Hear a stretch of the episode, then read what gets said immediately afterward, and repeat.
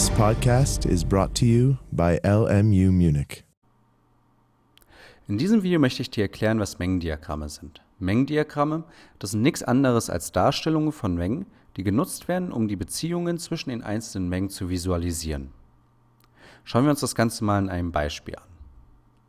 Du siehst hier eine Polygonmenge eingezeichnet als Mengendiagramm. Wie in jedem anderen Mengendiagramm auch, werden hier Flächen genutzt, um die einzelnen Mengen zu repräsentieren. In diesem Beispiel ist die Polygonmenge durch die Ellipse dargestellt. Auch siehst du, dass alle Elemente der Polygonmenge innerhalb der Ellipse eingezeichnet wurden.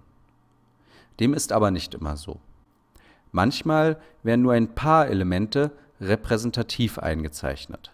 Das ist insbesondere dann notwendig, wenn es unendliche Mengen gibt. Auch werden oftmals überhaupt keine Elemente innerhalb der Flächen notiert.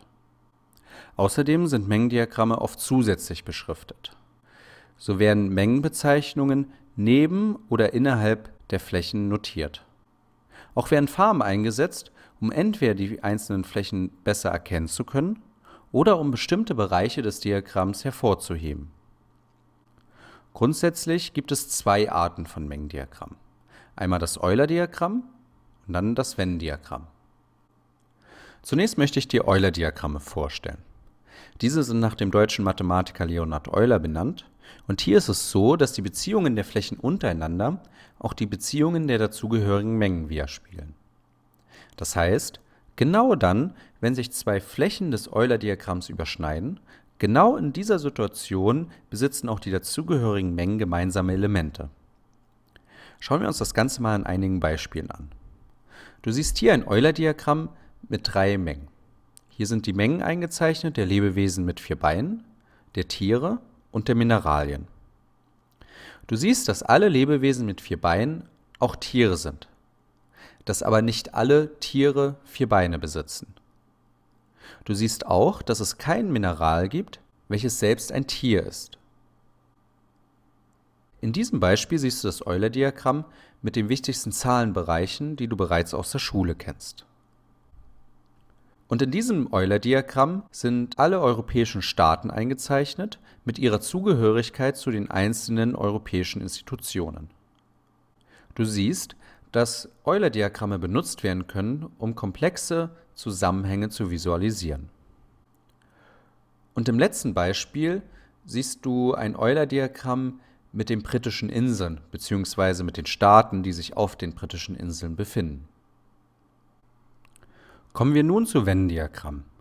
Diese sind nach dem englischen Mathematiker John Venn benannt und hier ist es so, dass stets alle Überlappungsmöglichkeiten der Flächen untereinander eingezeichnet sind. Insbesondere auch solche Kombinationen von Überschneidungen, die selbst keine Elemente enthalten. Hier siehst du beispielsweise ein Venn-Diagramm mit vier Mengen. Du siehst, dass alle möglichen Kombinationen von Überschneidungen dieser vier Mengen untereinander auch wirklich dargestellt sind. Demgegenüber ist dieses Diagramm kein Venn-Diagramm, denn es gibt keine Fläche, wo sich entweder nur die gelbe und die blaue bzw. nur die grüne und die rote Fläche miteinander schneiden. Du kannst dir vorstellen, dass deswegen Venn-Diagramme sehr schnell komplex werden können. Du siehst hier ein Beispiel eines Venn-Diagramms mit sechs Mengen. Um den Unterschied zwischen Venn- und Euler-Diagrammen deutlich zu machen, schauen wir uns das Ganze noch einmal an einem abschließenden Beispiel an. Du siehst hier die drei Mengen, einmal die Menge A, bestehend aus den Zahlen 1, 2 und 5, dann die Menge B mit den Zahlen 1, 2 und 6 und zum Schluss die Menge C mit den Zahlen 4 und 7. Links ist das Euler-Diagramm dargestellt.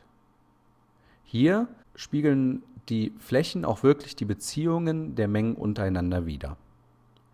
Demgegenüber hast du beim Venn-Diagramm auf der rechten Seite alle möglichen Überlappungen eingezeichnet, auch solche, die selbst keine Elemente enthalten.